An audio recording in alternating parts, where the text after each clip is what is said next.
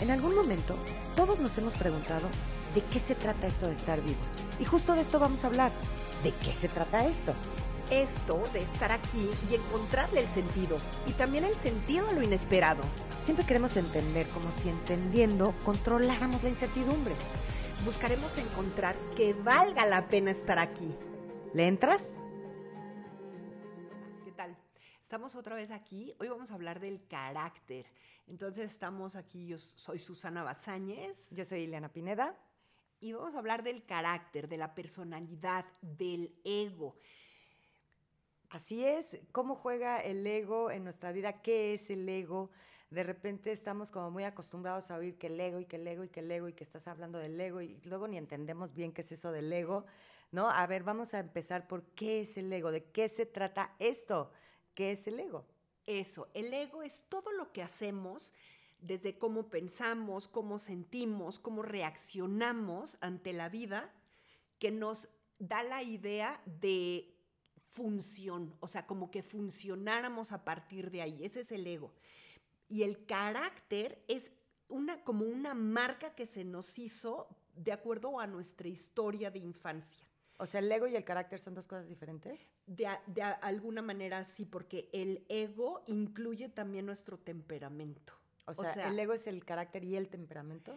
Haz de cuenta, nosotros nacemos con un temperamento. Eso viene así como por herencia, por la energía. Puede haber un bebé muchísimo más intenso, más llorón, y un bebé más calmadito, más tranqui, así como por las buenas, ¿no? Entonces, ya así como el recipiente donde caen las experiencias, ya es diferente. Okay. Entonces, como que las experiencias se juntan con el temperamento y da el, da el carácter.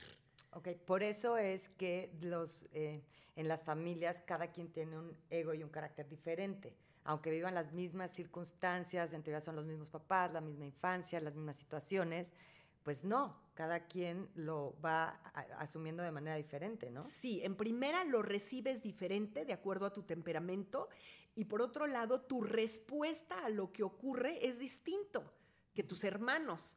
En primera, tienen lugar en la familia distinto. Es muy diferente ser el primogénito que ser el último o el de en medio. Entonces, sí recibes las experiencias diferentes y también tienes acercamientos con las experiencias desde otro lado. ¿Y cómo se forma? De, cómo, ¿Cómo se da? Porque haz de cuenta que fue la forma más creativa que encontraste uh -huh. para darle salida a lo que tú necesitabas y volver al equilibrio de estar bien con la vida, porque la verdad es que la vida de eso se trata, de, de, de fluir en la vida. Okay. Entonces, hay una sabiduría organísmica que te hace volver al equilibrio. Haz de cuenta, te saliste a andar en bicicleta y te caíste y entras en desequilibrio. Okay. Te da sustito, vienes a que te apapache tu mamá, entonces vuelves al equilibrio. Cuando no regresamos al equilibrio de una necesidad que está siendo frustrada y frustrada y frustrada, encontramos otras alternativas de resolver eso que no está logrando regresar al equilibrio. Okay. Entonces, haz de cuenta, igual te caíste de la bicicleta, te cortaste, vienes con tu mamá y no te pela porque está en otros asuntos, porque lo de ella es más importante, guara, guara. Tú te resuelves de otra manera. Y esa, esa manipulación para volver a estar en paz, que no es en un equilibrio ni tampoco es estar en paz, es una sustitución de la sabiduría. Es, una es, es, algo creativo que te ayudó a sobrevivir, pero que ya no está tan en contacto con lo espontáneo. Y que sí traíamos desde que, o sea, lo espontáneo. Es parte de todos los seres humanos. Es más, el carácter surge de esa creatividad. Lo que pasa es que luego se hace automático y eso es lo que ya no está bueno. Mira, te voy a contar. Haz de contar. El ego es como un caballo y tú eres el jinete. Okay. Si no agarras las riendas del caballo y el caballo es el ego, el caballo te lleva por donde quiere y siempre va a querer la misma veredita, esa veredita que ya se sabe, por ahí se va a ir. Uh -huh. Es como si hubiera un automático, que ese automático responde a la vida como una reacción, no como una respuesta original, espontánea y de acuerdo a lo que esté sucediendo en el mismo momento. Ok, o sea, el, el, tema no es pelearnos con el ego, es saber montar al ego. Sí, es entenderlo, es poder agarrar las riendas del ego, porque el ego ya lo traemos, es como un personaje que nos ayuda a funcionar. Y lo malo es que ya nos confundimos con ser el personaje, pero no somos el personaje. Ok, ok. O sea, eso que creemos que somos, no somos. No. Y que en algún momento nos sirvió para que nos dieran de comer, nos apapacharan, nos quisieran, sentirnos que pertenecíamos, ¿no? Como este calorcito donde nos hicimos sentir, nos, nos sentíamos muy bien. O sea, nos funcionó en un momento, pero no necesariamente nos tiene que servir siempre. Exactamente. Está como que el que dijo, híjole, si soy niño bueno, pues no me pasa nada y no corro riesgos. Y ya se queda de niño bueno y pierdes toda la fuerza del courage para poder ir por lo que quiere. Ok, y aquí, por ejemplo, el eneagrama y sus eneatipos, ¿cómo van funcionando? Buenísimo. Para eso nos sirve el eneagrama, para entender cómo es que estamos atorados en el personaje. Cada eneatipo nos da idea del personaje que nos ayuda para sobrevivir a nosotros. Es como, te puedo decir cómo es como el departamento de bomberos, ¿no? En cualquier crisis, en cualquier riesgo, salen los bomberos a defenderte. Y lo que no saben los bomberos es que te están jodiendo peor. O sea, porque no es lo que es. Por ejemplo, si viene algo que amenaza y el niño buenito se queda calladito, a lo mejor no es lo que requiere la situación. Ok. Pero él hace lo que ha repetido cada vez, ¿ves? Cada eneatipo repite algo. A ver. Y eso que repetimos tiene que ver con cómo comprendimos la vida. Todas estas situaciones de infancia que nos hicieron en la personalidad, el carácter, tienen como un sustento cognitivo, o sea, una, Claudio Naranjo les llamaba las ideas locas. Ah, ok. A Son, ver, son como errores en el software, ¿qué es una idea loca? un error en el software. O sea, algo que malinterpretamos y que creíamos que así tenía que hacer siempre. Eso, que así, así es la vida. Uy. Y la vida va cambiando y cambiando y cambiando. O sea, no te puedes quedar con una sola impresión de lo que en un momento fue la vida, pensando que es la vida, ¿no? Exacto, exacto. Oye, ¿y te parece que entonces nos echemos un recorrido por los eneatipos para ver cómo el ego le va jugando a cada uno de estos nueve personajes? Vamos, vamos a recorrerlos. A ver, vamos a empezar por el uno. Vamos a, a pla- a platicar de las ideas locas de cada eneatipo. Bueno, la idea loca de el uno es que yo soy responsable de que todo salga bien. Imagínate, ¿qué te, qué, qué te crees? ¿No? Imagín, qué responsabilidad. ¡Qué responsabilidad! Y si se la toman, son personas súper responsables y, y quieren cambiar a todo mundo y quieren cambiar las cosas. O sea, la verdad, qué buena voluntad. Pero, a ver, haz de cuenta que, y, aquí quiero hablar como de una metáfora que nos ayuda muchísimo a entender la locura de las ideas locas. Haz de cuenta que la vida es el mar. Y el mar trae una fuerza y un, eh, su oleaje y así. Imaginen que el uno se siente una gotita responsable de que el mar vaya por buen rumbo. Además, yo soy la gotita que sabe por dónde es el buen rumbo. Y ustedes, de más gotas de este océano inmenso, tienen que hacerlo como yo creo que es la manera perfecta de hacerlo, ¿no? Imagínate la frustración. Yo sé por dónde, yo sé por dónde, háganme caso. Y todo el mar. Pero e- eso es lo ridículo del- de, las ideas locas. Ok, ok. No, qué, qué cansado. Y a ver, el 2, ¿cómo le hace? Em, el 2 tiene la idea loca de que no le hace falta nada, ¿no? De chiquito dijo, ni siquiera dijo, o sea, como que recibió cariño cuando ella daba. Ok. ¿no? Encontró que cuando era complaciente, cuando le daba gusto a la mamá con sus necesidades, pues sucedía algo lindo para ella. Entonces, en lugar de em, pedir de sus necesidades en este equilibrio sano de yo necesito, yo recibo, yo quiero dar, soy generosa, pero también necesito, ese equilibrio es el que se rompió en la 2. Ok. Entonces, niegan la necesidad pero como está negada, todos los demás necesitan, pero yo no. Y por ejemplo, en esta analogía con el océano, ¿cómo aplica? ¿Aplicaría o no? Siempre aplica porque todos los eneatipos, todo el carácter se siente separado del todo. Ok. Ajá. La separación es la que hace sufrir.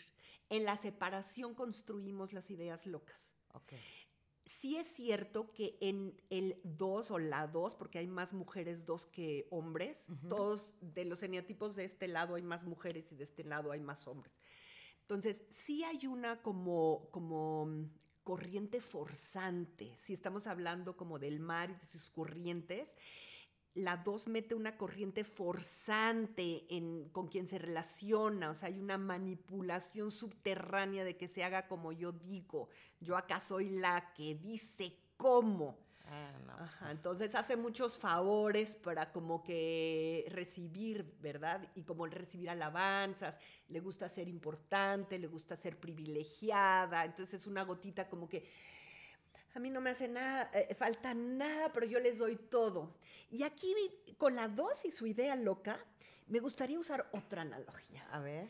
Porque como que la dosis sabe de esta cosa de la generosidad, son súper generosas. Entonces es como si adivinaran la gran abundancia cósmica, porque sí lo es. Entonces hace cuenta que adivinan la grandiosidad del océano y entonces ven a los que no tienen. Ok. ¿no? Ve, de repente el 2 ve unas gotas deshidratadas. Entonces quiere agarrar todo para dárselo a los que no tienen. Ok. Mm, Yo soy la que te lo doy. Ok, ok. Algo ok. así. Ok, ahí vamos en el 2. El 3. Em, el 3 dice, si luzco bien, me van a querer. Esa es la idea loca. Si luzco bien, me van a querer. Entonces, todo el tiempo es una actuación.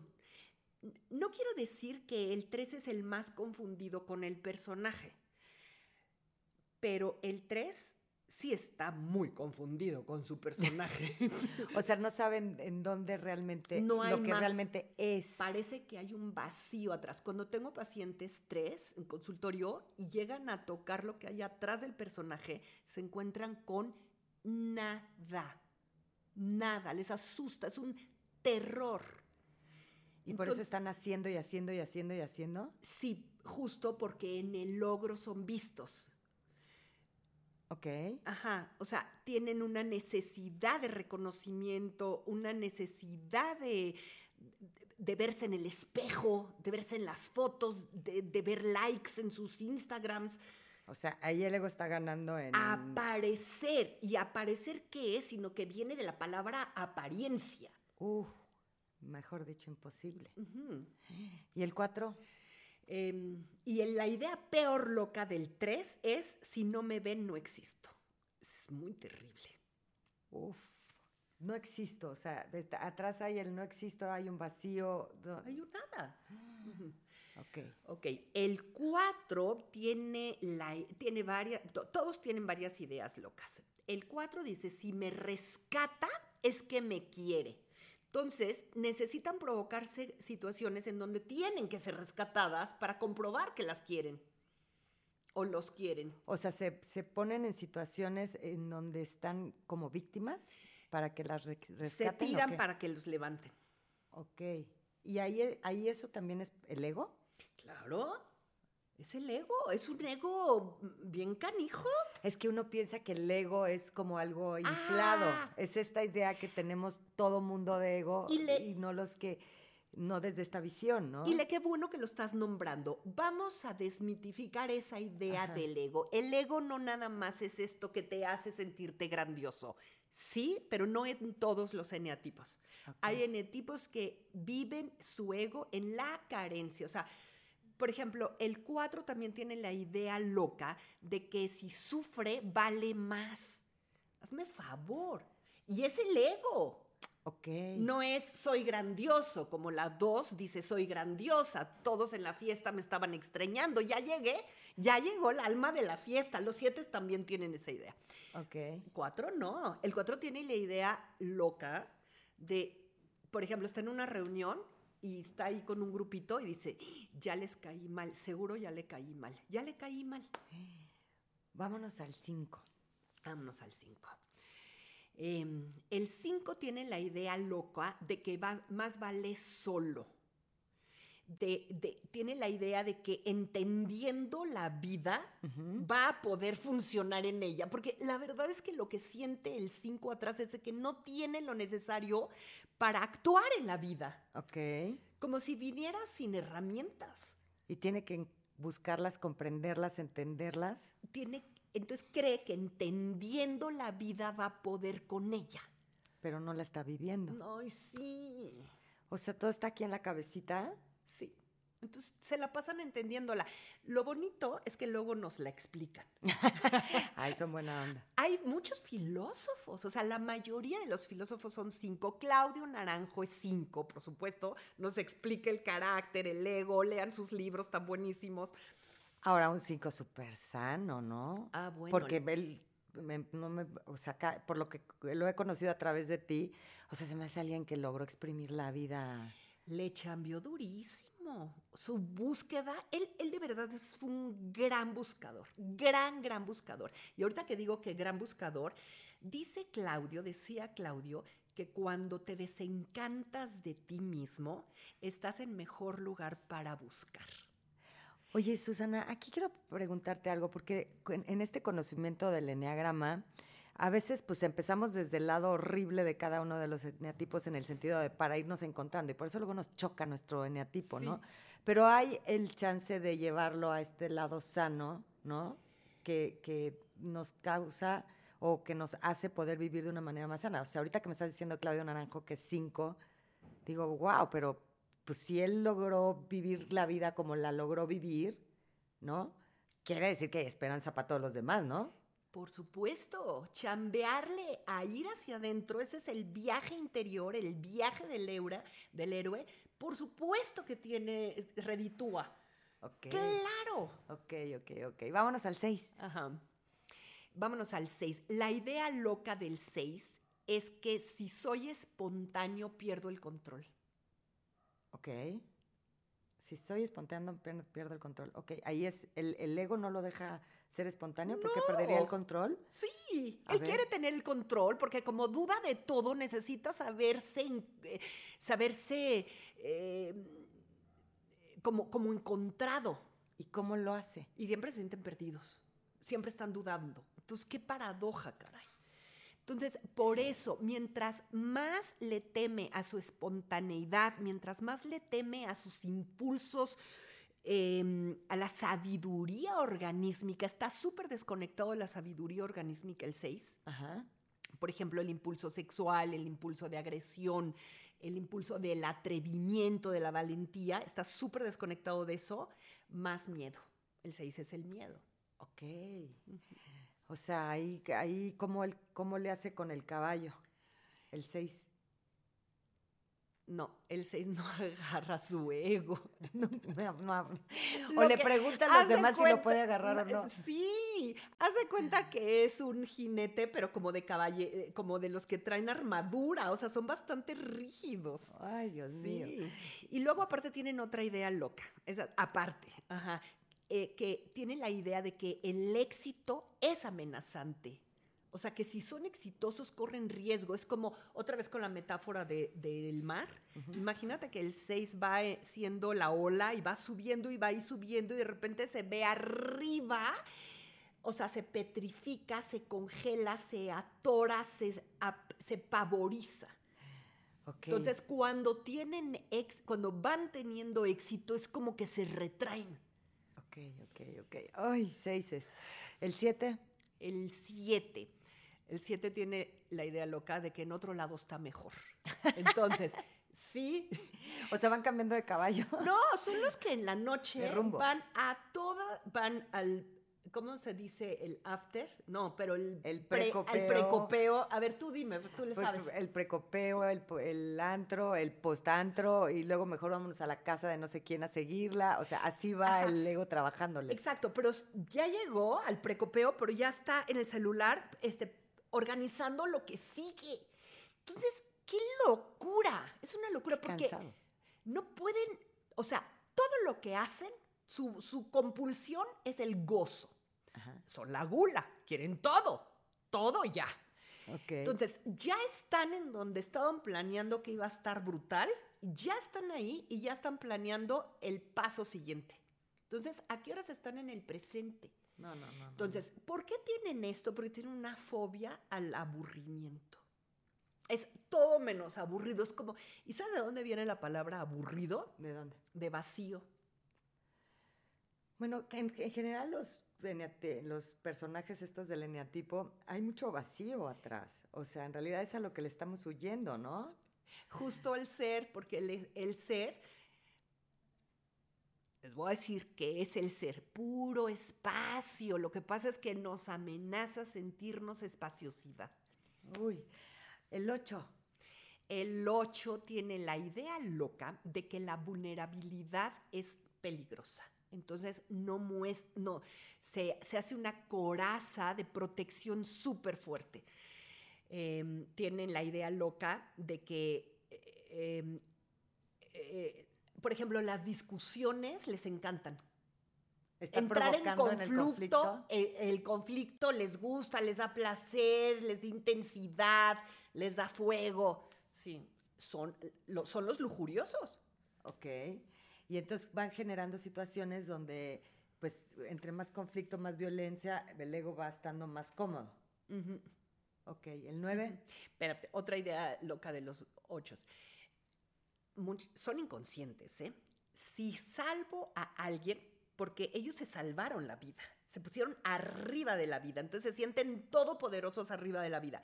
Entonces sienten que si, bueno, piensan, o la idea loca es que si salvan a alguien, pues les debe la vida y pues ya es de ellos. Me la, de- me la debes, me, te me quedas y me perteneces. Eso. El 9. El 9 tiene la idea de que hay que sacrificarse por los demás, tiene la idea loca de que él no importa, que son más importantes los demás. Y de que el conflicto lo puede, lo puede eh, destruir, lo puedes eh, perder. Ok.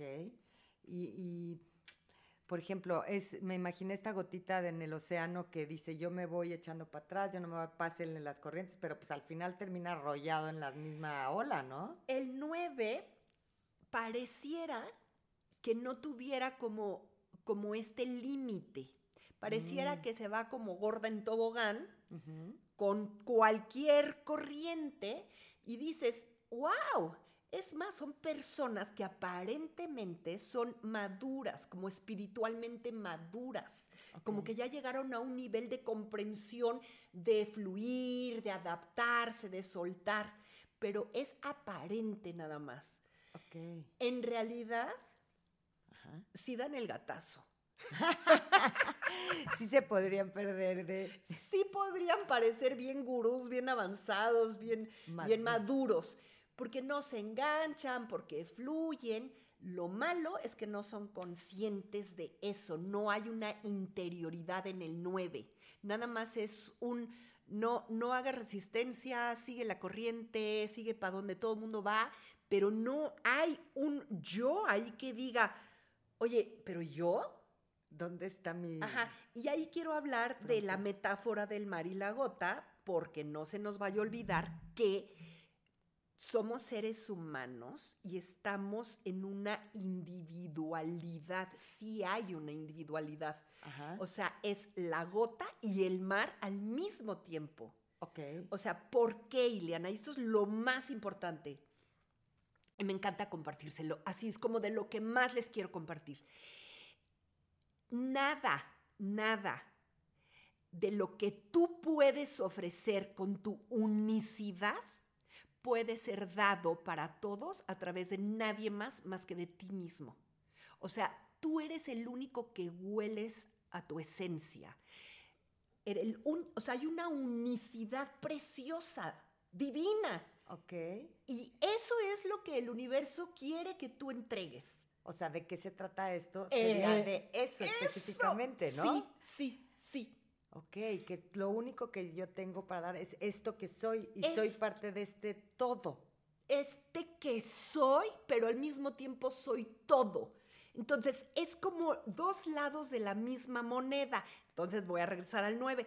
El 9 nada más está en que fluyo, me adapto y yo no existo y ni importo. Ajá. Pero no tiene esta otra parte porque fíjate, el 9 es la pereza, pero no es una pereza de hacer cosas, son muy activos. Es la pereza de saber quiénes son, de hacerse responsables de una acción esencial. Ok. Entonces, ¿de qué se trata esto? De esto que nos estás De- diciendo, de, de lo que nos acabas de decir, de esa unicidad hacia afuera. No, bueno, no hacia afuera, siendo parte de un todo, ¿no? Las dos Para cosas al mismo tiempo. Ok. Bueno, pues de eso se trata esto. Hoy fue el capítulo del carácter, del ego. Acuérdense de escribirnos ahí en el Instagram para ir con sus dudas y nosotros se las vamos a ir contestando. Felices de recibir sus dudas, felices. Nos vemos.